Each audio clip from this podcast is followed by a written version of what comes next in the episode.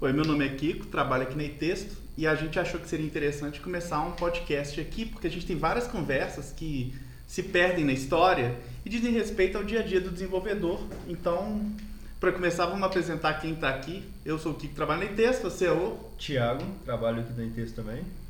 Eu sou o Lucas, trabalho aqui na Itexto também. E eu sou o Cleison, também trabalho na Itexto. Todo mundo trabalha na Itexto aqui, já deu para perceber. Então, é, o que, que acontece? Nosso formato aqui é uma conversa sem corte, justamente para poder captar como que a gente se sente a respeito desses assuntos. E a gente achou que o primeiro assunto que seria legal de tratar é aquele cara que cai no dia a dia da gente toda hora, que é o famigerado legado, né? Então vamos contar as nossas experiências do legado, o que, que acontece com a gente, as tretas que rola, o lado que não é tão ruim igual todo mundo fala, né? E começando com a definição mais simples que tem, que o que, que é legado, né? Eu tentei uma palestra sobre legado. Legado é simplesmente código pré-existente, ponto. É alguém que já desenvolveu alguma coisa, veio para cá e a gente tem que evoluir o, esse legado. Eu gosto muito de pensar no trabalho da gente como se fosse o Lata Velha lá do Luciano Huck. Chega um carro todo cagado e a gente tem que dar um upgrade nele para que ele volte a funcionar.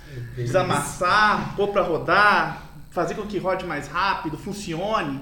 Às vezes tem sistema que chega aqui, ele sequer compilar, compila e a gente consegue fazer o trem voltar a funcionar, o cara não precisa jogar todo o dinheiro dele fora Sim, na construção do sistema novo. É. E de repente a gente consegue salvar esse investimento dele, assim, né? Exatamente. E aí tem, chega de tudo, né? Tem esse carro aí que você falou que chega quase sem roda, tem um carro que às vezes está só um pouco amassado. E aí cada caso é um caso, né? Tem... A variação é bem grande mesmo do, do que chega. Lembrando que nem todo caso é tão horrível quanto se pensa. Na realidade, a maior parte dos sistemas legados que chegam são até sistemas muito bem feitos. Assim. Muitas Sim. vezes é só uma troca de motor ali, porque o motor antigo... Ou seja, tudo. depende, depende. Às vezes é um carro que o cara fez com carinho, né? O sistema, o cara teve um, ele teve um esforço intelectual para fazer, ele teve uma equipe que pensou direito no negócio mas por motivos de do contexto que ele está inserido, ele acabou chegando numa situação que se tornou indesejável para ele, né? Então... Ou mesmo o contrário, às vezes o cara tinha um sócio desenvolvedor.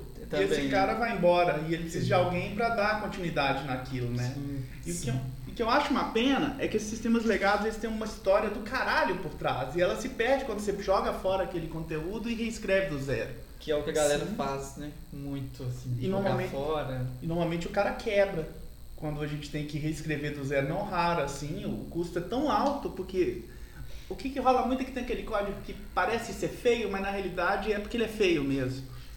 Como assim? Como é, assim? é porque ele é feio mesmo, tipo assim, você vê ela não, não teve a oportunidade de melhorar o código dele. Ou, a situação que ele tava com que ele conseguia fazer aquilo. Ou pior, tipo assim, realmente a coisa cabulosa é difícil de entender. Sim. E não tem como, tipo assim, fazer o trem ficar bonito, entende? Aí chega lá o cara na arrogância fala, ah, isso aqui é um cocô. Apaga e reescreve do zero, sabe? Sim. Às vezes o problema não deixa o código ser tão assim, bonito assim, então dificulta um pouquinho a coisa. É, você vai fazer, por exemplo, uma análise de sinal. Raríssimas vezes vai ser uma expressão matemática apenas que vai resolver aquela. Sim Sim. Sei lá se alguém sabe o que é uma análise de sinal, mas tipo assim, por exemplo, você está ligando com alguma integração mais cabulosa, assim, que você quer saber se o, se o sinal está chegando como deveria, alguma coisa, alguma análise assim mais de baixíssimo nível mesmo, mas não é mais a minha, minha realidade, assim, lidar com esse tipo de coisa, né? E assim, por que, que vocês acham que é tão mal falado? Por que, que as pessoas têm tanto medo de legado, assim? Vocês falam, eu falo. Pode começar. Eu acho que tem muito a questão de quando você lida com legado, o maior esforço que a gente tem não é tanto escrever código inicialmente. A gente tem que ler muita coisa, né? Para entender o que está escrito, entender o que, que a pessoa quis dizer quando ela estava escrevendo o que ela escreveu. E muitas vezes quem escreveu não teve esse cuidado de querer transmitir, né? De se preocupar com o que, que a pessoa que vai ler isso no futuro vai entender. Então acho que esse medo todo aí do legado, que ele é tão mal falado, vem um pouco disso. De tipo assim, vou ter que pegar um sistema, vou ter que entender muita coisa do que está escrito antes de eu poder encostar nisso. E essa prática de leitura de código, de entender código, não é uma coisa que que a gente está acostumado muito a fazer, assim, né? A gente está mais acostumado, a gente gosta mais, eu acho que até naturalmente, não sei, não sei vocês, mas gosta mais de escrever, né? De fazer as coisas, do que ficar lendo, entendendo. Então começa um pouco disso. Eu acho que um problema bem sério também que tem é a questão de código legado. Normalmente, ser um código, as, muitas vezes, numa linguagem que você não tem tanto contato, ou um framework que você não tem tanto contato. E aí a pessoa tende a querer fazer no que ele já está acostumado, zona de conforto, do que aprender como melhorar o que já existe. Uhum, usando às vezes ferramentas que são próprias para o problema Isso, que porque tem. já tem um código ali, já tem aquela ferramenta, tá? Ele não está funcionando como deveria, mas se você fizer algumas correções, funciona. Não, eu não quero parar, aprender essa tecnologia do passado, vou fazer na minha tecnologia hype do momento, porque é mais legal. Que Tem eu sei, muito Thiago. isso. O que, que você acha? Tem também a questão, é, até um pouco do que o Lucas falou, que é essa parte do entender o que o outro está querendo fazer. Esse é muito mais fácil assim você pegar e entender, ah, o problema é esse, vou fazer desse jeito, do que você pegar, ah, o problema é esse, ele está tratando isso desse jeito, mas talvez poderia ter tratado de uma outra forma. E essa parte do entender o que o outro está querendo dizer é bem complicada, é bem difícil. É, leva tempo às vezes também. Eu É, acho sim. que o problema é bem maior. Eu acho que o problema todo bate na nossa formação, que é totalmente errada, enquanto desenvolvedor. Porque a partir do momento que, quando você. Por exemplo, você acabou de sair da faculdade, você, Thiago. Então, tá, vamos te pegar então aqui de cruz. assim. Pegar pra cruz. É, vamos. é, quando você estava lá na faculdade, você ia fazer seu TCC, seu trabalho prático, o, você tinha que escrever código, não é? Mas tinha ler código. Então, eu tive que mexer um pouquinho com isso também. É ler coisa- código.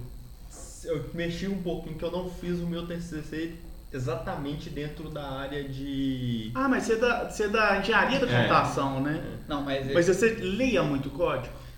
eu, eu tentava evitar. Tá vendo? Esse que é o problema. Eu acho que o grande problema que a gente tem é de formação. Eu acho que antes da gente aprender a escrever código, a gente devia aprender a ler código. sim. Sabe? Eu acho que o grande lance, a grande falha que a gente tem de formação, eu pelo menos na minha faculdade, e eu posso falar com uma certa autoridade, porque eu fiquei 12 anos na faculdade, PHD. que dão um PHD. Então, assim, foram três cursos, assim, dois deles voltados para desenvolvimento. É, eu nunca peguei matérias que eu tivesse de ler código ou interpretar código. E eu acho que código devia ser lido, mais do que escrito, assim. Porque quando você está pensando, por exemplo, num. Eu vou aprender um framework, vou aprender um Angular da vida, um Vue.js. Caralho, você está lendo o código ali. Né? Então a gente deveria ter uma disciplina maior em aprender como que eu leio um código fonte. Como que começa a minha leitura? Porque quando, quando eu fico vendo, por exemplo, essa conversa que a gente está tendo agora sobre legado, na minha opinião interna, ela em si é completamente esquisita e sem sentido, porque a gente está discutindo legado, está discutindo código que já existe, desculpa, mas é ridículo. É um negócio que devia ser natural, igual Sim, o ar. sim. Mas eu não vejo as pessoas discutindo o ar. Uhum. A gente está aqui discutindo o código que eu tenho que ler. Sim. Sabe? É, é meio tipo assim, ó, deixa de ser vagabundo, vai, vai ler esse trem. Mas a gente tem essa falha constantemente em tudo. Sabe? Eu não sei, porque talvez eu tenha tido a sorte de ter aprendido a programar sem um computador, né? Meu interesse quando eu comecei, eu não tinha computador em casa, então eu lia muito livro que tinha o código que alguém escreveu e aí eu achava aquele trem. Então, pra mim foi mais natural. Talvez por isso que eu gosto de legado, por isso que eu sou tão raro. Faz sentido. E, ó, e eu, eu vejo isso nas faculdades, assim, quando eu entrei eu achava que eu leria, tipo assim, que eu fiz o primeiro curso de filosofia. Eu achava que eu leria grandes clássicos do código. O mito do código. grandes clássicos da programação, sabe? Tipo assim, ah, eu vou chegar e eu vou ler o código fonte do Linux. A minha ingenuidade na época, sabe? Uhum. E eu confesso que eu fiquei meio decepcionado quando eu fui lá pra faculdade e eu não li os grandes clássicos do código. Nem perto. Nem me mostraram os grandes perto. clássicos. O único máximo que eu tive foi um livro do Tannenbaum de Sistemas Operacionais, que tem o código do Minix atrás. Uhum. Foi o máximo que eu vi na faculdade, assim. Então eu acho que a falha começa por aí, sabe? E, e justamente porque o cara ele não lê código, ele não consegue entender, por exemplo, por que, que o C é daquele jeito, Uhum. por que, que o Fortran é daquele jeito? Ninguém mexe mais com o Fortran, mas a gente tem até história sobre o Fortran mais pra frente pra contar. Mas o. Eu acho que essa que é a falha, essa falha na formação, e eu acho que ela fode a gente. Com certeza. Eu acho que é daí que nasce aquele negócio do programador X, eu sou programador Java, eu sou programador Vue.js, porque você só sabe ler código dentro daquele framework, daquela linguagem. Sim. Você não consegue sair daquele, daquele entre aspas, framework mental que Sim, te sim. molda. É como se fosse uma espécie de determinismo linguístico. Você tem aprende um- uma solução e acha que todos os problemas você resolve com É, daquele Na jeito. verdade, determinismo linguístico é quando a sua linguagem influencia a sua visão do mundo. Então, por exemplo, o esquimó ele tem 15, tipo, 15 palavras para falar branco, Uhum. mas eu aqui eu só vejo branco assim. Então, Sim, a palavra ela influencia, a linguagem influencia o seu. Sim. Então, eu acho que a falha, na realidade, eu acho que ela nasce daí, sabe? E como você tá, tá fragmentado em só pensar em um framework, chega qualquer coisa, aquilo que é, na- eu não sei como é que é, mas Narciso acha feio aquilo que não é espelho. Eu acho que acaba se aplicando aqui também, Sim. sabe? Não conheço, Então é ruim, então é ruim. É ruim. Mas acho até essa questão do o código mal escrito influencia muito isso. Porque se mesmo que você esteja.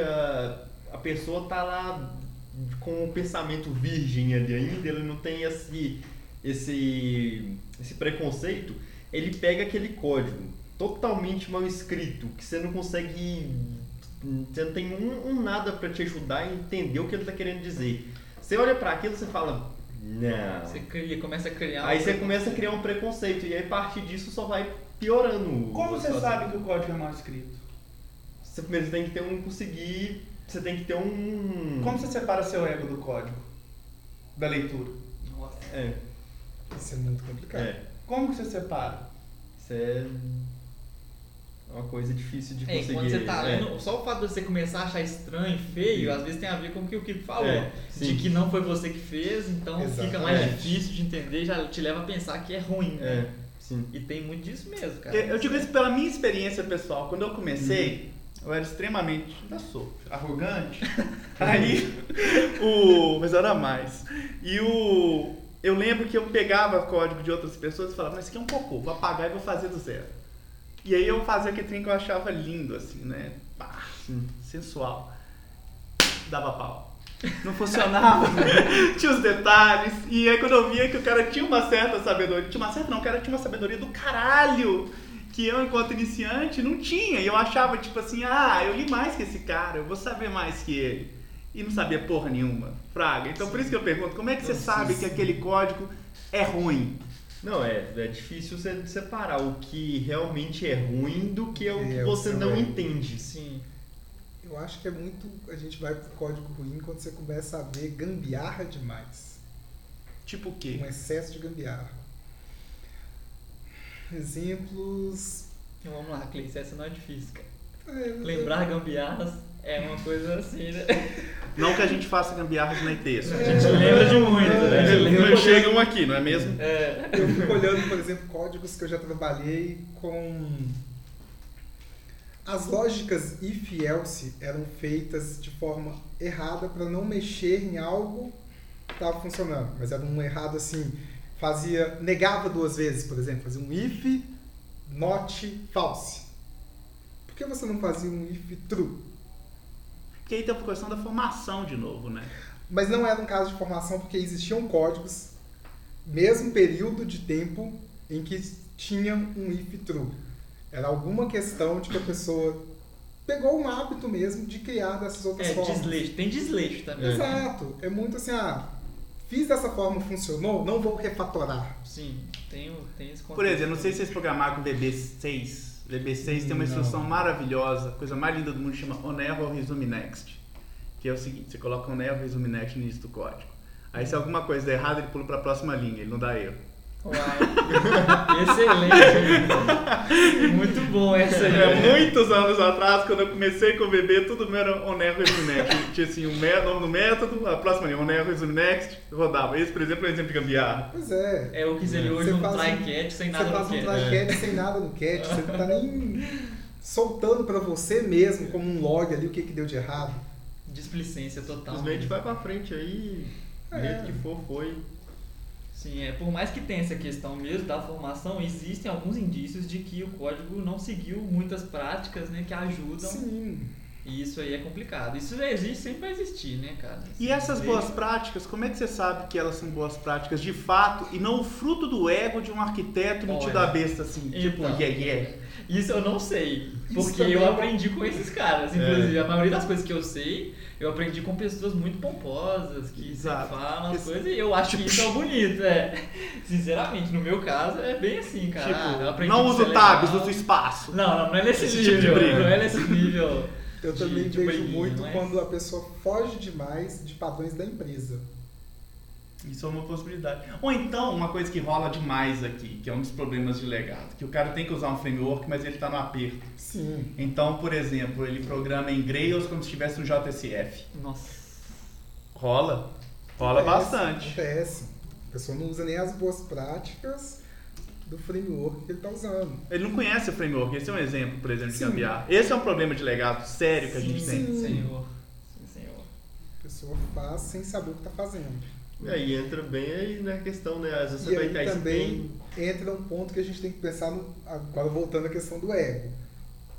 A gente não sabe se a pessoa teve a oportunidade de aprender ou se ela foi obrigada a usar aquele framework e fez do jeito que ela dava Mas, conta. é, mas ainda assim, se ela não teve a oportunidade de aprender, a gente, eu acho que tá no direito de achar o trabalho ruim, porque não aprendeu, fez mal, é ruim, né? E sendo um pouco cruel, e indo um pouco assim pro lado da ética, tudo bem que você tem uma pressão para aprender as coisas e tal, para entregar mais que aprender. Mas será que não é antiético você, enquanto programador, você vê que tem que trabalhar com determinado framework, forçar a barra para não trabalhar com ele, trabalhando com ele?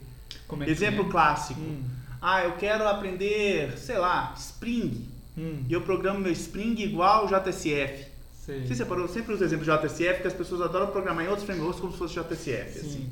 Ah, mas não tem um componente, Uhum. por exemplo. É um exemplo que eu vejo muito. Será que esse indivíduo, por exemplo, que ele é inflexível para aprender esse framework um pouco diferenciado, será que isso não é uma, uma, uma falha ética profissional? Em que sentido você fala do No sentido, vista da dele? respons- é, no sentido da responsabilidade. Você faz um código cagado, alguém vai ter prejuízo lá na frente. Ah, não, com certeza. Tem muito disso, mas a gente sabe que o nosso mercado, muita gente não tem opção. É, mas a partir do momento. Aí eu concordo um pouco com. Assim, eu não vou nem concordar com o Kiko porque ele não afirmou nada.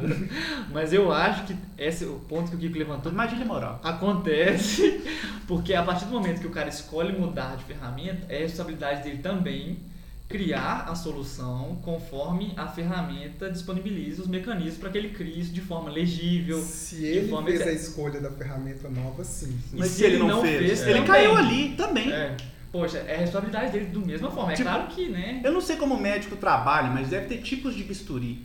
Caralho, se eu sou médico e me obrigaram a trabalhar com um bisturi que Cagado. né? cagar, que eu não conheço como ele funciona, Uhum. eu tenho que aprender como ele funciona, entende? Eu acho que na nossa profissão falta a questão da responsabilidade. Mas aí eu já acho que o médico tem mais autoridade para falar, não sei trabalhar com esse bisturi, não vou trabalhar com ele, vou procurar um outro, do que o programador em muita empresa. Programadores univos, você tem que levantar a voz e eu acho que falta o seguinte, eu acho Falta- que ser ético é poder virar e falar assim, não, Não tem como. Com é. certeza. Não tem como. Cliente, não é possível fazer isso por causa de. Não, aí entra a questão, tipo assim, dizer não com uma justificativa. Sim, sabe? Não certeza. aquele não de diva, tipo assim, não, por quê? Por que não? Uhum. E vira assim com o nariz, sabe? Porque eu não gosto. Não, porque eu, é feio. eu concordo que deveria ser tratado dessa forma. Mas o nosso mercado muitas vezes não tem Ainda rola um pouco. Ainda rola muito. E eu não sei se Não. rola com vocês, mas vocês já perceberam que assim, o humor do programador se reflete no código? Com toda certeza. Como assim? Me Toda explica isso aí certeza. melhor. O dia que você tá de bom humor, você programa melhor. O dia que você tá de mau humor, seu código sai mais. Se a empresa não te está deixando satisfeito, seu código é mais torto. Sim, rola, rola. É, muito. Isso é muito. Rola. Se você tem um ambiente melhor para trabalhar, o ambiente que você está trabalhando influencia muito no que você está fazendo. Isso, assim, Com não é, precisa nem estar dentro da empresa para isso falar é- isso aí na faculdade, isso na vida, Qualquer isso em lugar, qualquer lugar. qualquer lugar. Se você se sente desconfortável, você faz com mais má vontade. Sim. Sim. Porque eu vejo, por exemplo, eu tinha um amigo que eu via o código dele quando ele tava puto e era literalmente assim, sabe? Tipo, tatá! Mas já não tinha muito rebuliço, não. Era tipo assim, tatá! Ele tava feliz, era. tananana, Sabe, tocava uma musiquinha, sabe? Quando você vê o código do cara. Ele assim, pá! aí- Foda-se, tá! Sim. Tem dias, tem dias demais. Tem disso, né? Bom, então a gente. Eu acho que tem. Então a gente viu que a gente tem a questão da leitura do código. Eu acho, sinceramente, que ler código é uma coisa importante. Eu acho que o pessoal que participa de projeto open source tem uma vantagem porque eles têm que ler o código alheio. Sim. Isso é um troço massa de fazer, sabe? Eu acho que tem, tem que correr atrás disso Sim. mesmo. E são práticas simples. Se você adota a revisão de código, Sim. você já consegue obrigar a ler o código de outra Do pessoa, colega, do sim. colega. São coisas simples, igual a gente faz aqui. Um cara termina e o outro vai lá e pega pra olhar. Sim. Exato. Sabe? Você acaba aprendendo. E você aprende, tipo assim, soluções. Muito, muito. Porque a pessoa pensa sempre diferente. né? Aprendizado de leitura de código é sensacional. É por isso que não existe gerador de código eficiente. Porque cada um tem uma ideia mais bacana de resolver um problema. Sim, Se existisse, se fosse assim, só existia, sei lá, um tipo de algoritmo de ordenação, sim. né? Não esses 300 que existem aí, né? Então acho que são coisas simples assim. Então acho que a primeira coisa é o pessoal não sabe ler código ou não quer ler código ou tem medo de ler código. Eu acho que rola também um aspecto medo de ler código, sabe? Isso é real. Você pensa, assim, hum, eu vou ver como é que esse sistema tá chegando pra mim. Você vai com o olho aberto e com o outro fechado assim e fala, ai ai ai. Isso é errado. Você sempre espera o pior, né? Isso é errado. Isso mostra uma imaturidade profissional nossa. Com certeza. Porque a partir do momento que a gente lida com o código, por que a gente tem medo de lidar com o código? É tipo médico com nojinho de gente. Sim, Sim. basicamente. É, eu gosto de usar o exemplo do médico, porque todo mundo pensa em responsabilidade médico. Uhum. Mas, na minha opinião, o programador é tão responsável quanto. Com certeza. Até mais. Você tá pegando avião lá, fez merda. uh, Nossa, sei lá. Tem um exemplo bastante interessante na faculdade que tinha um, um, um colega que, assim, todo mundo falava, assim, ele realmente programa muito bem, assim, ele era um excelente programador. Só que ninguém gostava de pegar o código dele para ver, porque não era que ele programava mal ou qualquer coisa do tipo. É porque a linha de raciocínio dele era uma linha de raciocínio totalmente assim diferenciada. Que você pegava o código dele para olhar lá, você não conseguia Entender o que ele estava fazendo de jeito nenhum, mas porque ele não pensava por essa linha, ele dava uma volta aqui, mas era uma volta que no final resolvia o problema de uma forma mais E eficiente. por e que, aí- que isso não é maravilhoso? Não, isso é bom, só que o problema é que para quem vai olhar o código dele É, é Mas É, intelectualmente não deveria é, ser maravilhoso? sim. Sim. Tipo aí assim, é o é. ponto que você está falando do É. medo. E É, Quando eu, quando eu a questão estudava, do medo. quando eu estudava filosofia, por exemplo, eu lembro que a gente ia ler os vários filósofos assim. E você vê, por exemplo, as, as, as linhas de raciocínio dos caras. Então você tem, por exemplo, os empiristas, que são os caras que falam que o seu conhecimento ele é sempre vindo dos seus sentidos para dentro, né? Caralho, tem um monte de empiristas, vários falando mais ou menos a mesma coisa, seguindo caminhos diferentes. E é fascinante ler esses filósofos. Não deveria ser fascinante também ler os programadores? Sim. Com Ainda mais se for levar em consideração que, tipo assim, talvez eu esteja viajando, mas na evolução da espécie humana, você chegar no momento que você construir uma máquina na qual você tem o seu pensamento, o seu modo de pensar, que você transmite para ela e ela realiza uma ação. Caralho, imagina um computador na mão de um Platão, de um pré-socrático, né, de um Descartes. Caralho, o que, que um cara desses não ia fazer? Não é? Então eu penso muito nisso, sabe? Então será que a gente não tá pegando algo assim maravilhoso e jogando fora? É, eu, eu acho que rola um pouco disso. O problema é que no dia a dia, né, o que a gente tem visto é um cenário, tipo assim, pouco romântico, né? Não se tem, não se incentiva esse apreço pelo código, não se incentiva é, essa preocupação com qualidade, com, com né, até as suas pessoalidades mesmo. Muitas vezes você nem tem espaço para colocar elas, e seja em um software, em o que é que seja. E aí você acaba criando esse- esse- esses problemas aí. Isso que o Thiago comentou é até uma, uma coisa que é- deveria ser comum, né? Você vê gente que, pessoas que pensam diferente Pensa diferente. e resolvem problemas de formas mais eficientes, mas essas pessoas são podadas, né? Isso não é uma ditadura intelectual? É tipo Hã? isso, é tipo isso, eu acho que é tipo isso. Tipo assim, eu vou te impor uma maneira de pensar, filho de uma. Não é? Tipo isso. E será que a gente não tá pegando, por exemplo, todo um capital intelectual gigantesco que podia ter, neguinho inventando as coisas mais maravilhosas e a gente joga fora só porque não pensa igual a gente? Sim, tem muito disso, sim. Com certeza. Porque eu já vi, assim, casos de nego fazer coisa incrível e. É podado. Dependendo de onde a pessoa estiver, quem estiver orientando aquela pessoa, tudo, poda. Mas assim, é só um contraponto a isso que a gente tá falando, que eu acho que tem que ter, que é tipo assim, existe o limite da liberdade intelectual da pessoa e a obstrução numa comunicação que ela está causando, Sim, né? Porque quando você escreve código, você está se comunicando, querendo ou não. Você pode ser criativo, você pode ter suas formas de resolver o problema, desde que isso não impeça outras pessoas, né? De continuar o seu trabalho, por exemplo, que é uma coisa que é necessária. Sim. É, tem que É. ser pragmático, né? É, porque Sim. tem, um- tem uns códigos que, tipo assim, não é nem liberdade criativa, é tipo esconder mesmo o que você tá fazendo. É. Você tem uma variável, você os tem um extremos, objeto pessoa, aí você vai colocar o nome na variável, você coloca É, é, planta. É, é. Você teve um coleguinha, você teve um coleguinha com o qual a gente lidou aqui como estagiário, que toda variável dele chamava A de 1 a N.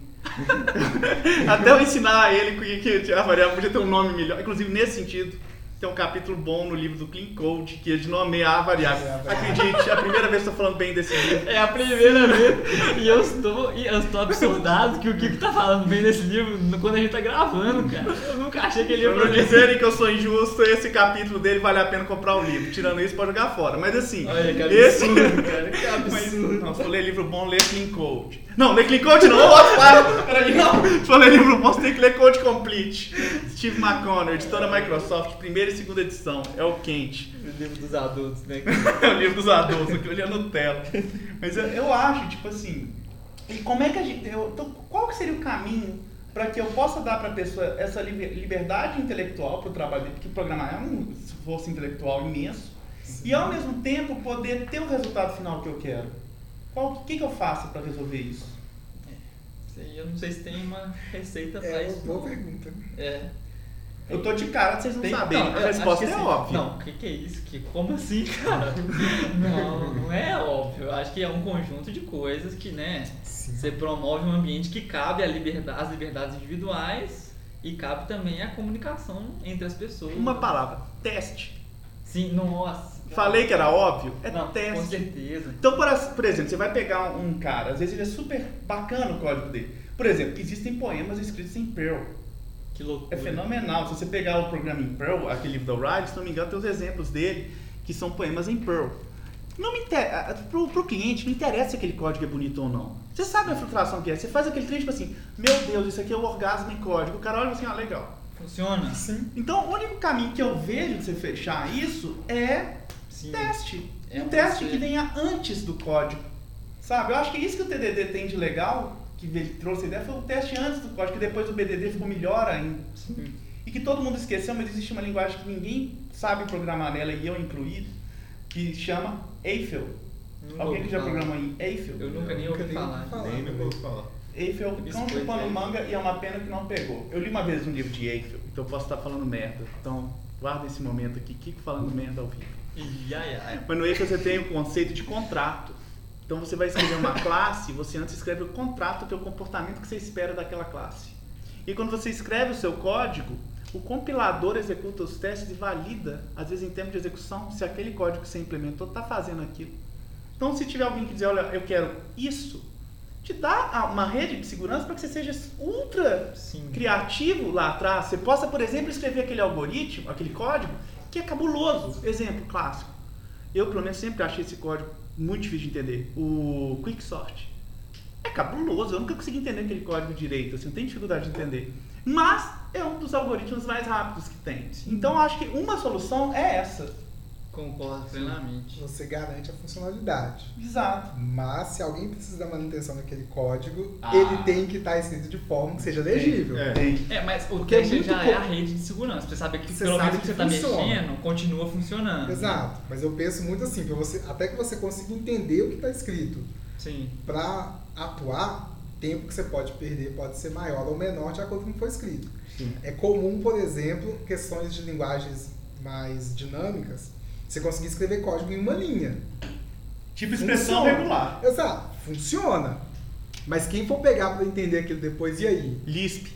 Aquelas lambda functions lá do exato. Java. Não, inclusive eu devo fazer mais uma citação, já que são eventos estranhos, Ih, mas algo que é interessante no livro Clean Code também, Olha devo cara. confessar, que é quando o Uncle Bob, esqueci o nome do cara lá, Robert Martin. Robert Martin, ele fala que se você escrever um comentário, na realidade aquilo é um fracasso na leitura do seu Exatamente. código. Sim. Eu achei aquilo muito bacana que ele colocou. Sim. Eu, eu já vi uma palestra recentemente sobre falando sobre a questão do, do código assim bem, bem escrito, boas práticas. é, o cara comenta mais ou menos isso, que um código bem escrito, ele não precisa de comentários. Você pode ter que ter um comentário lá por causa tipo, de alguma coisa muito específica, por exemplo, no Javadoc, você tem que explicar muito detalhadamente algum detalhe, mas fora isso, se você começa a comentar o seu código, alguma coisa errada tem. Sim. O Knut tem um texto fenomenal que eu não li, que se chama Literary Programming, que é basicamente a ideia, pelo que eu pude entender lendo a orelha, é, é essa, que você escrever código como se fosse literatura. Assim. É o exemplo que eu dava aqui mesmo no texto com relação ao código, era isso. Se você escreve um texto em inglês, você não coloca um comentário em português do que você está fazendo. Se você escreve código Java, você não tem que escrever português, você tem que escrever Java bem escrito para que a pessoa entenda. Exatamente. Ué, eu quando estava aprendendo Groove, inclusive as pessoas comentavam no meu blog assim, seu código tá igual Java, eu assim, é. era igualzinho Java. E isso era péssimo para quem fosse dar manutenção no trem. Sim. Péssimo. Com certeza. Eu já deixei, por exemplo. Você tem que saber escrever o código na linguagem que você está escrevendo. E, e, dentro de um ecossistema no qual ele vai ser compreendido também, né? Com certeza. Eu lembro de, de uma empresa que eu saí que eu deixei um, um script imenso escrito em Lisp. Que beleza, hein? Eu era jovem e burro. Causou sofrimento, hein? Tem certeza. Mas você falou de teste aí, a gente estava falando de legado. Eu acho que uma coisa que dificulta muito quando você vai absorver um código legado dos outros é quando esse código não tem, não teste. tem teste. A gente mesmo vivenciou alguns projetos aqui que parte do, das regras de negócio elas eram cobertas por testes e parte não era. Sempre que a gente tinha que mexer em, em regras de negócio que não tinham essa validação por teste automatizado, é aquela coisa horrível, cara. Você fica pisando em ovos, né? Você não sabe se você está quebrando. E aí, inevitavelmente, né, você tem que criar novos testes para cobrir os cenários que a pessoa, quando escreveu, não cobriu. E não tem, eu não consigo imaginar evoluir. É muito difícil, assim, de forma segura, você evoluir um código legado sem que ele tenha testes automatizados. Cara, é trabalhar no escuro total, né? Sim. né? A gente tem um caso recente de um sistema que o cara falava que ele não caía. E aí a gente descobriu que ele caía o tempo Sim. inteiro, porque quem colocou ele no Beanstalk. No Beanstalk, quando demorava demais, iniciava um outro servidor. Mais um e mais um. E o sistema não funcionava, não tinha uma linha de código, uma linha de, de teste, teste, nem de nada. O que tinha era simplesmente uma força bruta para garantir que o trem estava funcionando. E é aquela conta de cloud. Lá nas alturas. É, um Ferrari por mês, assim. E já que ele está falando de teste, estamos na seguinte situação. Tá aqui de buenas, pá, pá, pá, chegou, caiu um legado. Pá, como é que você se vira? Qual que é a primeira coisa que você vai fazer dentro de um legado, assim, para você poder domar a fera? Para que ele não destrua a sua vida? Como, é, como que você faz para melhorar a sua vida? Aquele código alienígena. E aí, senhores do conselho? Essa parte normalmente é. Tem que pensar um pouco no conceito do, do que foi feito ali para analisar eu gosto particularmente de entender a regra pelo código, mas nem sempre isso é possível. O ideal é você tentar trabalhar o máximo possível com leitura, que é o... É. Eu acho que esse é um momento arqueológico. Inclusive, não sei se vocês perceberam, quando chega um projeto aqui, é um momento de arqueologia pura. Então, a primeira coisa que eu faço é ver o ano em que o código foi escrito e qual que era a cultura daquele desenvolvedor na época. Aí, por exemplo, a gente tem sistemas aqui que foram feitos em 2005, Sim. 2006, e aí você vê a interface do cara e tem um menu numa página web, igual, imitando um desktop, que era o que o pessoal achava bonito Sim. na época. Sim. Então acho que aí entra um, um, exercício até de compaixão, sabe? Em vez de chegar e falar, aquele programador que escreveu é um bosta, é hora de você se pôr no lugar do cara e entender que a moda da época Viajar era no essa. tempo, né? Literalmente. Né? As coisas que são legais hoje, daqui a 10 anos não vão ser, vão ser bem paia. Ou pior, a gente percebe que antes era melhor e às vezes algumas coisas pioraram bastante. Assim. às vezes você vira e fala, pra que que tá fazendo esse tanto de gambiarra aqui? Só não é gambiarra. É porque não era, naquela época não era gambiarra, não tinha outra, tinha outra forma. forma. As pessoas Sim. não viam. Então acho que assim, entra um trabalho de arqueologia. E acho que a arqueologia, ela vai além do mera história, assim. Né? Por isso que às vezes eu compro um monte de veião aqui, vocês veem uns Sim. livros assim que não tem nada a ver aqui.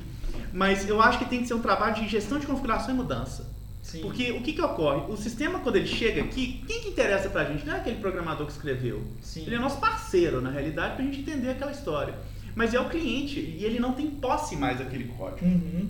Então a gente tem que fazer um processo de retomada de posse, que é o quê? Gestão de configuração e mudança. Amigão, seu código ele tá com, ele tá, a versão em produção é X, nós estamos mexendo X, Y, Z. O histórico dele que a gente tem até hoje é esse. A gente descobriu que ele usa não sei qual biblioteca, qual sistema operacional, qual banco de dados, protocolo de rede. Faz uma história e explica pro cara. Fulano usou Access aqui. Aí diz meu Deus, o cara usou Access no banco de dados. Não. Porque se você pegar ali naqueles livros velhos que eu tenho ali de 2001, 99, o banco de dados que fulano aprendia na época a programar era o Access. Sim. Era o Access. Então tem uma razão de ser. Então a primeira coisa é re- restaurar essa história do sistema. E aí, com base nessa história, você consegue pensar. Às vezes você consegue até perceber onde que o cara queria chegar, mas que ele não conseguiu chegar por causa de limitações. Às vezes, é, a gente não Na conhece né? Ou de ambiente de trabalho. Sim. Sim. Ou de, normalmente isso. ambiente de trabalho. O cara não consegue evoluir o sistema por causa do ambiente de trabalho dele. Tem que fazer um monte de coisa e não dá conta de, de andar com aquele negócio. Sim. né? Então acho que a primeira coisa é restabelecer essa história, gestão de configuração e mudança. E aí o que que rola? É do nível mais básico, que é eu ter uma integração contínua bem definida para esse cara, para que ele não role o compila na minha máquina, Sim. né? Sim. Tipo assim, write once, run, Run. on my machine. É. Fraca. É o- Não. É rodar em qualquer máquina pra gente poder. Às vezes eu gosto, eu gosto às vezes quando chega um trem muito esquisitão, montar uma VM com um software da época. Manja, Windows XP, Windows 98. Pô o cara pra rodar e a gente teve um caso aqui assim. O cara queria reescrever, queria dar uma evolução no sistema em Delphi.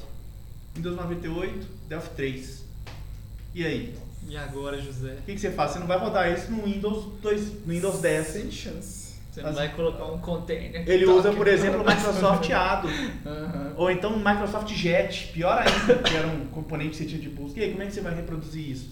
Windows 10. Então você tem que fazer esse trabalho histórico. Até para você entender, às vezes, a dificuldade do ambiente de desenvolvimento do cara, como que aquilo influenciou a escrita do código. Sim. Dica de leitura, Racing the Beam, editora do MIT. Maravilhoso, ele explica como que os jogos do Atari foram influenciados pelo ambiente de desenvolvimento que eles tinham na época. Curioso. Fecha parênteses. Curioso. Lembrei desse livro maravilhoso, Racing the Beam. Mas então acho que parte daí. que mais assim que a gente pode fazer? Sim, cara, esse negócio de gestão, configuração e mudança é muito importante. Porque é- tem até casos aqui também de que você vê que o framework da época ele tinha um, um estilo, né, que era tudo baseado em componentes. Tapestry. Tapestry é o nome do bicho.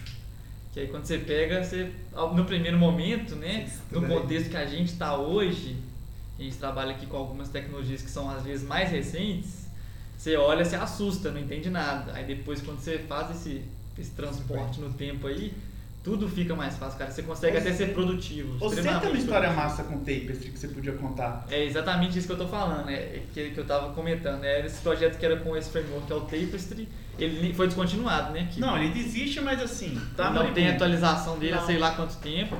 A documentação dele é razoavelmente boa e a gente precisava fazer algumas evoluções nesse sistema que era em Tapestry. O que foi difícil, pelo menos falando por mim, assim, foi eu entender qual que era a filosofia por trás do framework, que é esse trabalho que o Kiko fez aí, que ele comentou aí, de eu pensar o que, como que funcionava na época, né? Você vê que existem várias convenções no Tapestry lá, tudo você consegue mudar, como uma coisa funciona só mudando o nome de um método às vezes, não tem esses estilos igual a gente faz hoje de mais programático, de ter anotação e tal. Tudo nele é muito con- convenção, né? Então a gente precisava fazer uns componentes um pouco diferentes, a gente tinha na documentação o que a gente achava era, ah, você tem que escrever um negócio diferente, assim, é só uma palavra que é diferente, ele é todo diferente.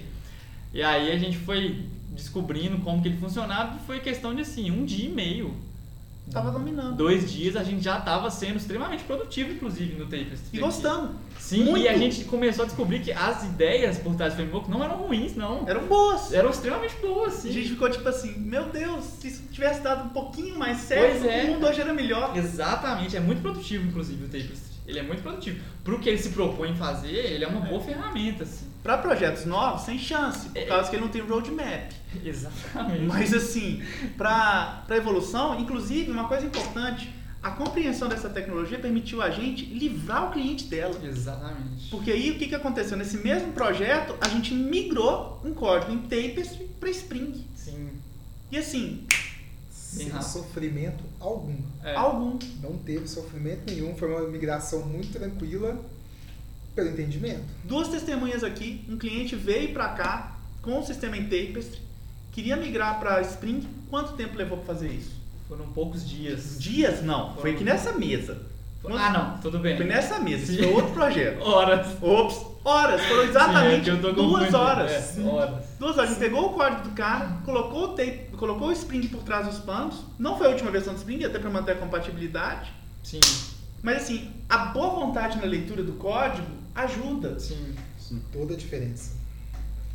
Faz muita diferença realmente isso. E existe entender também quais são os pontos que são críticos, né, de evolução, que é o que eu acho que a gente faz muito bem e que ajuda a gente a conseguir fazer esses trabalhos com essa velocidade, né? Se você sabe aonde que a coisa pega, né, são os acoplamentos entre os objetos lá, aí você começa a criar bins no Spring para gerenciar tudo, por exemplo. São coisas que a gente faz que ajuda muito, mas que para fazer isso tem que ler, tem Você que tem que entender como é que entender. funciona, chegar e fazer a coisa certa. Mais do que igual o que fala às vezes também, que é o tal do tentativa e erro, né? Que é a galera, ah, eu quero resolver um problema, vou evoluir, Vou começa a tentar. e errar, tentar e errar. e aí certo, você não, não- deixa eu tentar de É. novo. Não. Isso não funciona não. Isso não funciona de jeito nenhum. É, isso eu acho importante. O que mais, assim, que a gente pode pegar pra dar um, tipo assim, chegou o cara, então a gente, bom, primeira coisa, a gente colocou uma GCO mais decente nele, a gente sabe quais são as versões, a gente tem uma documentação mínima dele, repara, não é de negócio, é uma documentação de infra quase. Sim. A gente aprendeu o framework como, como existe, e e ao aprender como o framework funciona, a gente consegue escrever menos código, porque a gente não reinventa a roda. Exato. O que mais que a gente pode fazer, assim, para ajudar na evolução desse tipo de coisa? Tem a questão da gestão das dependências também, não sei se a gente falou, né? Que acaba que é isso. Porque É, é, é, o projeto ele é antigo, questão. às vezes a, a origem das dependências são coisas que Já chegou o projeto mais. aqui que vinha uma pasta cheia de jar. Pois é, É possível. Rola, tem que Muito. externalizar às vezes rola. dependências. Uma pasta de jar. Eu tive de ficar criando um repositório do Maven na mão Nossa. para o trem funcionar e fornecer para o cliente. Pois é, essa parte aí. é- entra em gestão de configuração e mudança. Um isso, outro né? cara que eu acho que ajuda muito, ter um interno, um sistema de gestão, gestão de de dependências. Um Nexus, um Sim. aquele da JFrog, que eu, Artifactory Artifactory, né? Um, ajuda a- demais. Isso ajuda, porque você tem uma fonte confiável. Porque De uma coisa importante é, existe biblioteca tão velha que ela não aparece no Maven Central. Exatamente. Rola. E hoje você vai buscar de lá de onde ela veio 5, 6 anos atrás, vem uma versão diferente, que quebra tudo. Que não é, porque o que acontece? É. O Maven quando começou não era tão lindo assim, era muito comum, por exemplo, Grails.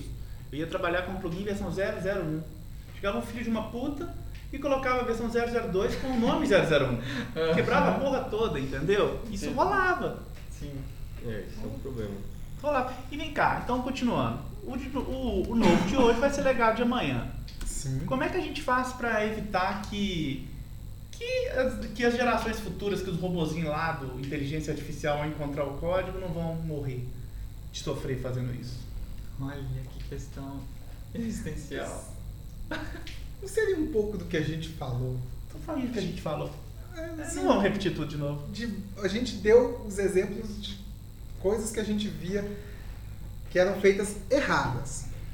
Então, assim, a não leitura de código, escrever o código meio Escondendo o que você está querendo escondendo as fazer. coisas de uma forma muito simplista, até demais às vezes, ou complexa demais. Se você consegue achar ali o meio termo, que para o seu projeto em equipe, toda a equipe está conseguindo ler bem, acho que dificilmente você vai ter uma equipe que todo mundo tem um pensamento único. Então, se a sua equipe está conseguindo evoluir o código junto, bem, você consegue deixar algo melhor para frente. O problema que a gente não consegue atacar muito é a questão de formação. A não ser que a gente resolva virar professor e, aceitar- mundo, e né? acatar tudo que. É, e mudar lá em cima como chegam as coisas, é. é mais complicado. Mas eu acho que a o, o jeito de receber quem vai escrever esses códigos também faz diferença. Com certeza. Eu acho que a gente tem que tomar uma coisa que ninguém fala, mas que a gente tem que começar a olhar e que eu tenho percebido cada vez mais, é que a gente tem que ter a preservação da documentação das bibliotecas que a gente usa. Também, com certeza. Isso é um problemaço. Não sei se vocês já notaram, mas quando a gente vai lidar com algo muito velho, você não encontra a documentação daquele trem. JavaScript, por exemplo, rola muito isso. Sabe, você vai lidar com bibliotecas Java, às vezes antiquíssimas, Sim. né? Documentação não era algo tão. É, E elas vão se perdendo. É, e pela quantidade de ferramentas que a gente está vendo nascendo e morrendo hoje em dia, no É. futuro isso vai ser um problema muito Eu grande. acho que esse vai ser um problemaço, sabe? Com a, gente, certeza. a gente passou isso com o Tapestry. Sim. Tapestry é um bom exemplo porque, assim, foi um framework desse que poderia ter sido e não foi.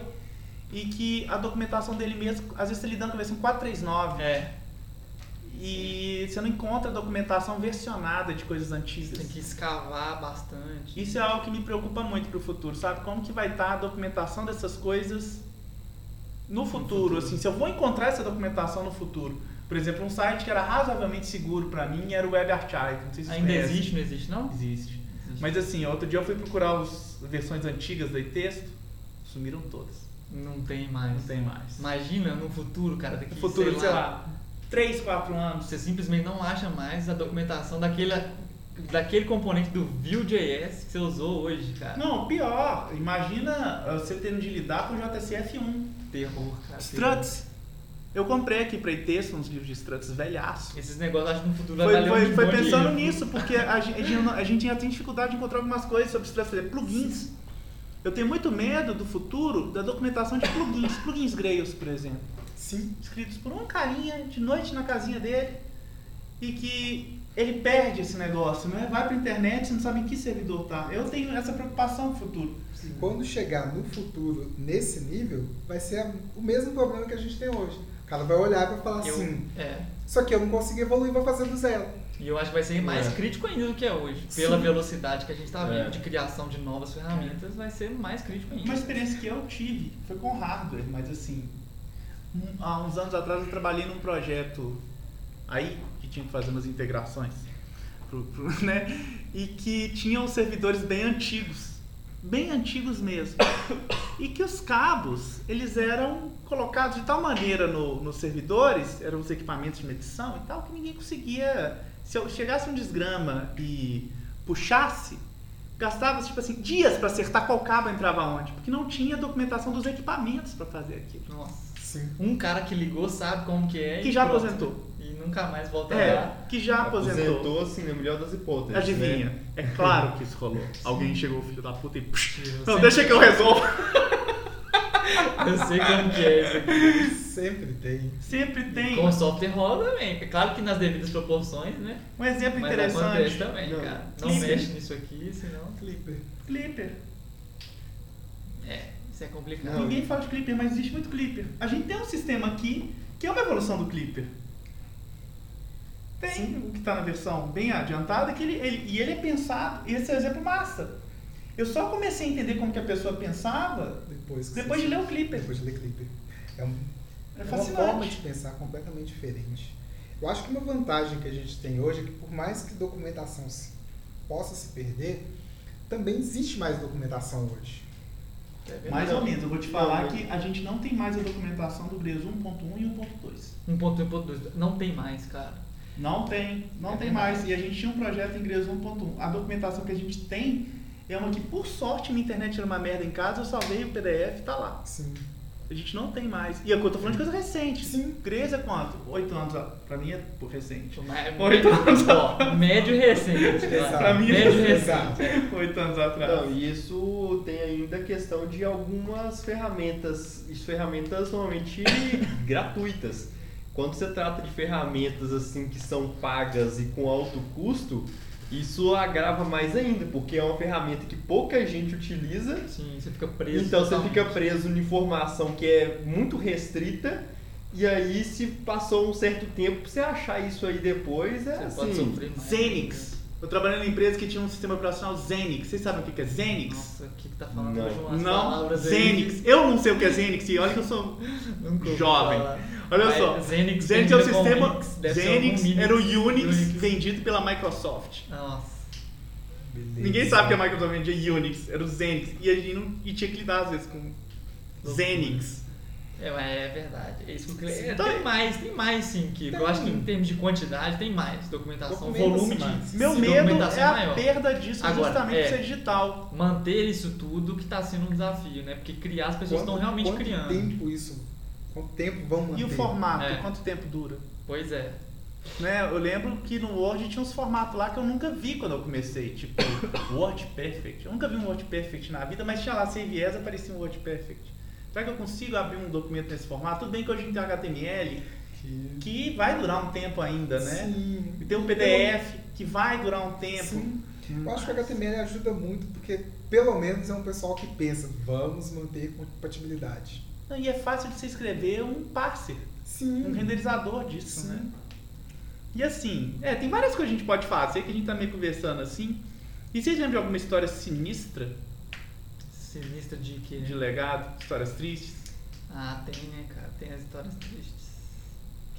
Eu tenho uma trágica. Tem, tem. Ah, pode falar. Pode falar, então eu tô essa lembrando. trágica, aqui, essa não. trágica fez gente, muita gente chorar. Ah, Trabalhei na empresa que fazia um cálculo altamente matemático top para Hum. construção de um certo tipo de equipamento. Que se eu falar mais, eu entrego qualquer empresa. hum. E esse sistema ele foi feito em Fortran, da Microsoft. E ele rodou no Windows 98, rodou no Windows XP, rodou no Windows XP SP1, SP não sei o que. Aí teve um SP que a gente executava assim, Segmentation Fault.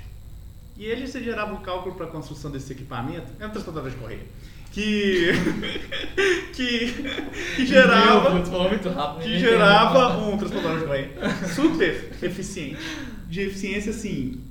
E ninguém sabia como que o trem fazia e tinha-se o código fonte, o qualquer trabalho. Reescrever esse trem em alguma outra linguagem para que a gente pudesse, primeiro erro, reescrever do zero. Sim. Aí os caras chegaram pra gente com o código fonte. E na época eu fiquei mó feliz, tipo assim, vou aprender Fortran. Porque a Nana é form- fez física e eu sabia Fortran. Sim. E os meus amigos da física também sabem Fortran. Eu pensei, agora. Aí eu vi a pessoa chegando com uma caixinha de madeira, né? Eu pensei, olha, deve ser os disquetes. A pessoa entregou a caixa de madeira, abriu, quem dera. Tirou um formulário contínuo. Vocês nem sabem o que é formulário contínuo. Formulário Nossa. contínuo. Formulário contínuo era um negócio de impressão que, tipo assim, em vez de ser uma folha, era uma folha de quilômetros. Mas como assim? Ela vai imprimindo quilômetros de Imagina folha. aqueles rolinhos de, de Nossa. bacia de cartão. Aí É. ele vai tirando. É, tipo, vários. E era impresso numa, numa impressora que era de pressão. Aí eles fizeram pra gente pressão.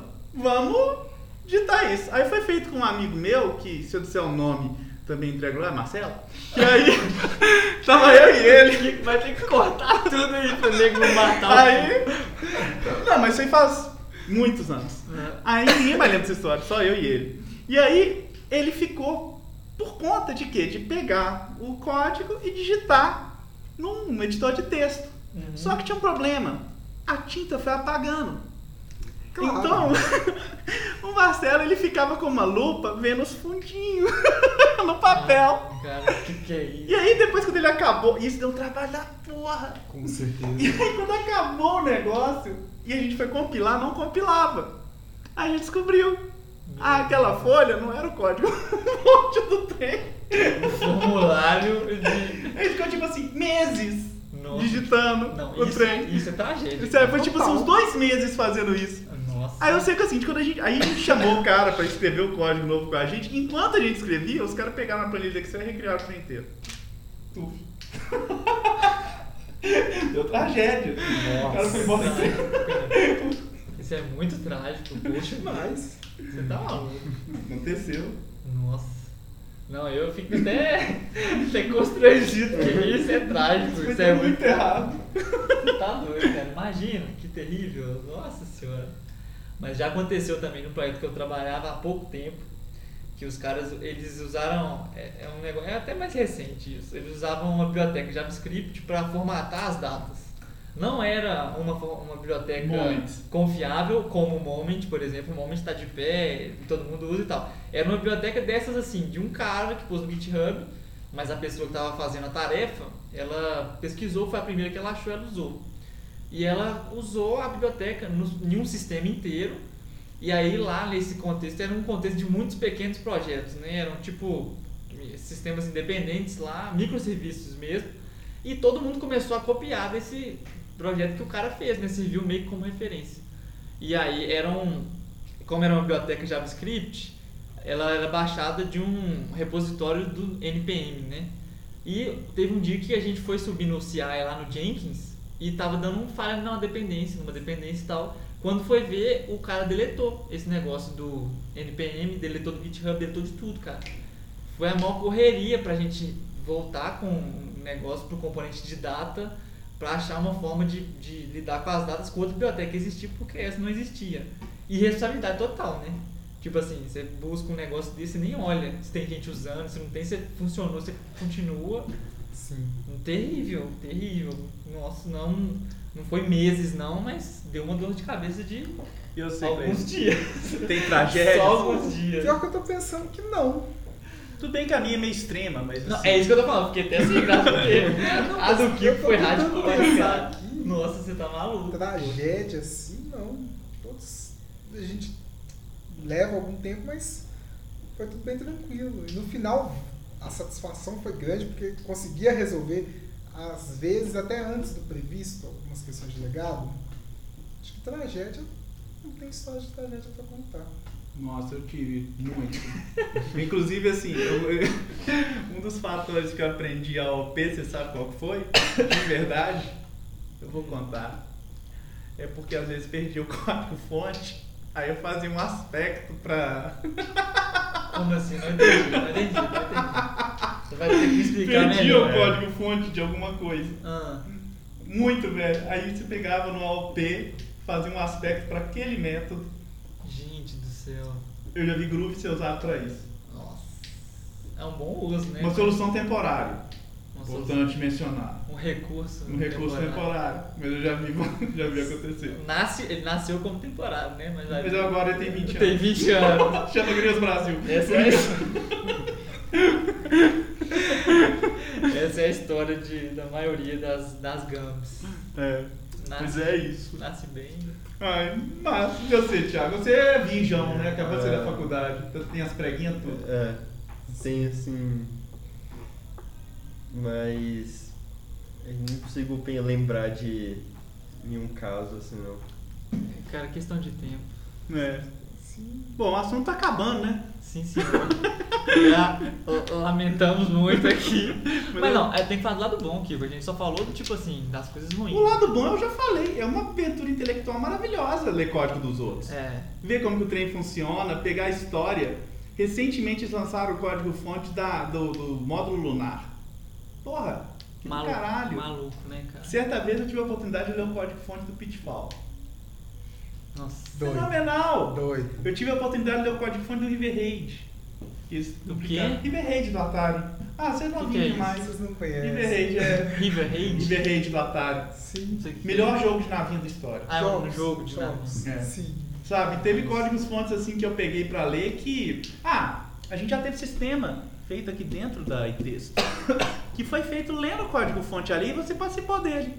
É? Um sistema de arquivos. Ah, não, eu lembro demais. Nossa, eu lembro demais, isso é verdade. Não é verdade? Aí, ó, isso é um caso muito legal, né? Ah, Um legado que a gente pegou um código fonte Sim. feito pelo Tannenbaum, entendeu como o sistema de arquivos funcionava lá no baixíssimo nível, quase na assembly ali, código C, E fez em alto fez- nível, fez uma solução, solução massa violentíssima demais, para o é. cliente. usando ferramentas de ponta, só que tudo inspirado realmente nesse histórico.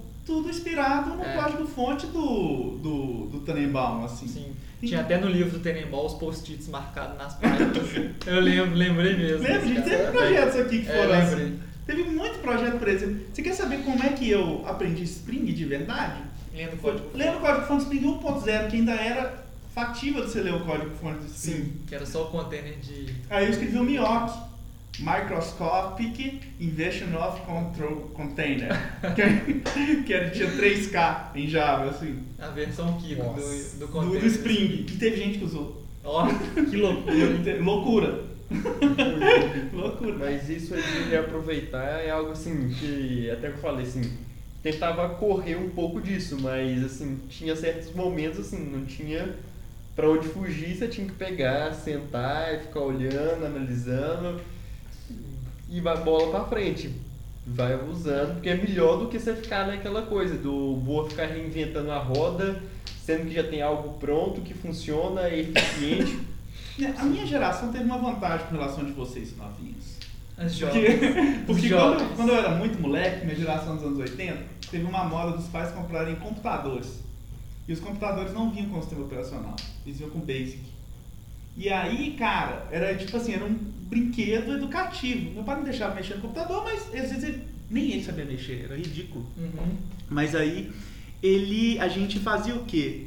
Opa, o alarme tocou, a gente para daqui a pouco. Não, Mas fala aí eh, a gente tinha os livros que vinham com o código-fonte do jogo. Então a gente tinha que digitar. claro que eu não entendo o que que era aquilo, Fraga, mas eu digitava. E devia ser ótimo pro meu pai, porque eu devia ficar quieto a tarde inteira digitando aquele trem. Sim. Manja. E de alguma forma digitar aquilo entrou na sua Entrou cabeça. na minha cabeça, porque fi- de milhares de crianças assim, porque aí você apertava o F5 e o trem, se desse certo, rodava. Se não der, fala assim, linha 70 do Basic, deu pau. Porque os computadores que tinham eram o quê? MSX, TK85, TK2000, computadores paia. Bem primitivões, assim, sabe? Uhum. Praticamente inúteis pra, sei lá, podem me xingar, mas assim, era inútil. Os que tinha lá em casa era inútil. E foi assim que a gente foi aprendendo. Então acho que isso ajudou, assim, a, a saber valorizar o código alheio, sabe? Sim. Eu particularmente amo, por exemplo, vejo o código de alguns de vocês aqui. Só coisa bonita, né? Eu, é, eu fico assim, meu olho enche d'água, assim, eu acho foda ver o trabalho, assim, sendo feito, sabe? Como que o cara pensou num trem diferente de mim, como que ele resolveu aquele problema, tipo assim, nossa, eu fiquei um tempão e, e não consegui, mas o colega do lado deu um É. jeito e ficou bonito o negócio e eu aprendi com aquilo, sabe? Sim. Eu acho que, eu acho sinceramente que código é um trem, eu acho foda, é, É, é, é, tipo, é- Código é arte. é arte, cara, eu abri texto, o objetivo era, tipo Código assim, é arte. Você tem que pensar e é em como difícil fazer, fazer durar, né, cara? Tipo assim, quando você faz, sei lá, você pinta um negócio. Eu não imagino que seja difícil você fazer um negócio durar. Fala isso pra minha mãe pra você Minha mãe pintou minha irmã também. Não, todo eu digo fala assim, isso pra ela. Se você faz, eu tô trazendo pro, meio, pro mundo físico. Se você faz uma, uma, uma realização, uma Entendi. grande realização intelectual no meio Entendi. físico, seja construir um prédio, sei lá o quê, não é difícil fazer o negócio ficar lá. Se você fez direito, fica. Mas acho que código, cara, é muito difícil fazer um negócio durar, cara. O Lucas tá falando, Tolkien escreveu O Senhor dos Anéis, O Senhor dos Anéis tá aí, muita gente ama. Aquela Adoro. coisa ninguém vai reescrever. Papo furado. Será? Tá? Tem 50 anos que não recebe atualização. Ô, Comando tar do Linux. Tudo bem, Kiko, mas é pra um propósito que não exige a constante Eles- modificação. Como não? Poxa, As fitas mudavam, velho. Ah, tu- É, hoje em dia, assim, é claro que a minha visão de hoje em dia é que o TAR ele é usado pra mesma coisa há sei lá quanto tempo. Tem uns comandos lá que É. até hoje. Mas assim, você construir um software hoje que resolve problema de alto nível, resolve problema de negócio, você fazer ele o durar, mundo cara, muda. é Exato, exatamente, é é, que muito a difícil. falando. Então é complicado que o que você fez hoje não tenha que sofrer uma alteração. É, é, É, não é nem isso, sistema ele é vai, ele vai precisar de alteração, o negócio, isso é inevitável, eu acho. Sim. Só que é difícil você criar todos os mecanismos que facilite essa alteração, entendeu? É, Pra que a próxima pessoa ela entenda aquilo com facilidade. Isso demo- é difícil. Até eu acho você difícil. Não, você não sabe o que, Você que vai tem que escrever o alteração. negócio bem, você tem que seguir padrões que as a maioria das pessoas conhecem. Por mais que a gente falou muito aqui que existe, sim, o, existe A a, nobreza da, da coisa individual, né? Mas você- é muito difícil de você criar a solução pensando na maioria, sabe? Isso é cabuloso difícil, cara. Cabuloso mesmo. Mas as pessoas fazem. E faz Isso pouco, que é não faz não? Não, Kiko? as pessoas fazem. Não, eu não acho que faça pouco. Eu acho que fazem. Eu acho que é feito. Pois é, cara, é- eu sei. Eu acho que Ai, o problema é quando esse código vai evoluindo. A evolução dele que é o problema. Aí isso Eu acho que se o perde. código nasce bem, mas dependendo do meio em que ele nasceu, Ele vai deteriorar muito ele vai rápido. deteriorar muito rápido. A gente Mas você acha viu. que. É, pois é. A gente tem exemplo A aqui. gente já Não, tem exemplo de código que chega aqui, por exemplo, que você vê, tipo assim, cara, que ideia genial. Que eu coisa que- bonita. É. Mas infelizmente a lama caiu em cima e cagou tudo. E às vezes nem tem tanto a ver com o técnico, né? Nem é Não, código. não, às não. vezes é o contexto que Compensa. influenciou tanto a. A quantidade o de negócio. projetos que a gente tem aqui, que a gente começou ele muito bonito, e ele teve que passar por algum contexto, ele foi ficando meio Ele, ele refletiu o contexto, O contexto. das pessoas que mantêm. E depois você teve. Chega um momento que você tem que reescrever. É, Tem é. muito caso assim que Você você vai lá e refatora o Você negócio tem que ele. porque a evolução é o mais complicado. Não, Acho não que nasce sempre lindo. Não, com certeza não. Não. Is- é, Sempre. Inclusive, é, não é tão. É por isso que você refatora o tempo inteiro. Sim. É. Tipo assim, pelo menos aqui é o tempo inteiro, assim, sabe? Porque Sim. não tem como. É necessário. Inclusive, às vezes é o caminho contrário, né? Ele nasce numa correria, às vezes. Sim. Nasce num contexto de tipo assim, tá funcionando, acabou entregando. E vai sobrando um tempinho, você vai evoluindo. E quando você vai evoluindo, eu acho que você faz isso pensando no longo prazo, né? Com Você só faz isso porque, poxa, eu quero que esse código aqui dure. Dure. Que uma pessoa daqui um mês, daqui um ano entrar na empresa, ela entenda isso com facilidade. É. E isso é que é difícil. cara. Alguns duram, por exemplo, o código-fonte do Greus Brasil não sofre alteração há quantos anos? Não sei, muito tempo. Pelo menos uns 5. Tanto é que quando a gente foi lançar o, o JavaScript Brasil, o Spring Brasil, é o mesmo código. Sim. Eu só cortei coisas dele assim, Sim. mas é o mesmo código. Uhum. Porque o objetivo ali não muda, sabe? São pessoas discutindo. É sempre igual. Sim. Você tem um contexto É. fechado, que é uma aplicação serve para aquilo. Você conseguir escrever ela de uma forma boa, E funciona. funciona. Sim. E tem vários exemplos aqui. Deviol. Também, Deviol né? tem dois anos que a gente não toca no código fonte É dele. verdade, é verdade. Porque ele tem um objetivo bem definido e não precisou. Mas a gente colocou foram coisas ao redor do Deviol, mas o Deviol mesmo O core não muda. não tanto. muda. Tem alguns códigos assim que não mudam, sabe? No entanto, quando você tem aquele tempo extremamente curto para realizar o trem, aí às vezes o bicho pega, sacou? Uhum. Porque você acaba não tendo tanto amor pela coisa às vezes. Sim, você tá preocupado muito em se livrar do negócio às Sim. vezes, né? É, em atender com Atender, urgência é. aquela necessidade da pessoa, sabe? Assim. A pressão, ficar ali é, é saber, tipo assim, cara, você não vai fazer a Mona Lisa todo dia. Às vezes vai sair um cubista. Uhum. Entende? Assim. Não, tem jeito. Mas assim, vai atender, entendeu? É, é humano. Entendeu? O importante é que Exato. saia e que, assim, as diretrizes básicas de qualidade, que esse cara não vai cair, esse cara não vai se invadir, esse cara né? vai ter um desempenho bacana, e esse cara não vai me dar um custo de cloud extremo, seja atendido, sabe? No mínimo. Que não é né? todo dia que o da 20. Sim. Com E é certeza. muito questão de prática. Prática. Quanto mais tempo você está escrevendo um código bem feito, menor o risco de você escrever um código ruim Hoje, né? Depois hoje, de depois de tanto tempo. E perfil, né? Tipo assim, cara, tem o perfil do programador. Sim. Não tem. Se você sofreu muito pra resolver uma porra de um problema, cara, pelo amor de Deus, vai fazer outra coisa. Ah, ok, eu concordo, eu concordo. Mas acho que tem casos e casos. Que tem, Tem um um cara cara que que às gosta. vezes. Tem o cara É. que gosta, Ele mas sofre, mas ele precisa- sofre, mas ele É. precisa desse sofrimento pra ser feliz. Não, ele É. tem pra ser feliz, mas, cara, o problema é quando o cara fica angustiado, É, ele não, tem é. vontade de morrer, tipo assim, meu Realmente. Deus, ele vai dar um tiro na cabeça por Realmente. causa do if. Realmente. Entende? Tipo assim, A cara, pessoa parece que vai comer até a unha. não, vai fazer a outra coisa, sabe? Vai ser feliz, Sim. porque codificar é, tem um forte aspecto de, de frustração, Com Com certeza. certeza. né? De estar no finalmente e não conseguir. Sim. Ah, então, acho que a gente já... Encerrou. A gente queria fazer só uma hora, já deu uma hora e sete, trinta e... Ah, uma hora e alguns minutos. Uma hora e alguns minutos É, e tal. ok. Aí essa foi a nossa primeira tentativa aqui de fazer um podcast. A gente vai publicar esse negócio sem corte nenhum. Sem corte, sem censura. Exatamente. Achou que ia ter corte? Se Achou enganou, otário. Aí a gente vai colocar isso no ar. E aí a ideia é a gente ir conversando sobre essas coisas que a gente gosta, assim, as tecnologias que a gente está experimentando, os aspectos positivos, negativos delas. Passar realmente assim, o que, que é o dia a dia, estar programando, Sim. o aspecto humano da coisa e não só o aspecto bonitinho, né? De, de Sim. palestra, apresentação, mostrar o Não, lado. De buzzwords. Exato. Mostrar o A lado. gente nem falou quase nenhuma buzzword. Porque a gente é de verdade, a gente não é poser. Aí o que, que rola? Ah, a gente, é, só de falar de verdade mesmo, essas coisas que eu acho interessante gente ter essas coisas registradas, até do ponto de vista histórico. Aí Sim. lá no futuro, assim, ah, os caras falando de legado em 2018. Olha Nós aqui, achavam do legado. nós aqui em 2200 falando português totalmente diferente, Pois é. né? Aí é isso, a gente tem um recadinho pra passar, que a gente vai fazer o nosso primeiro meetup de Groove, Grails e Spring em BH.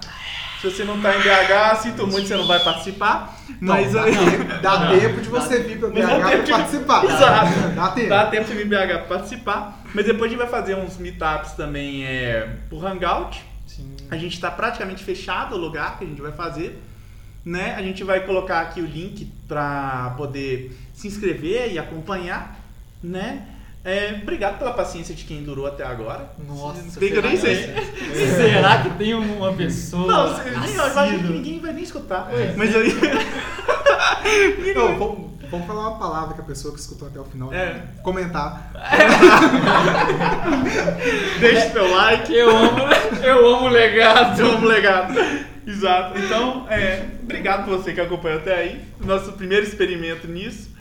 E até lá. Alguém quer falar mais alguma coisa? Falou, Tchau. Não, valeu demais, Falou. galera. Adeus. Tchau.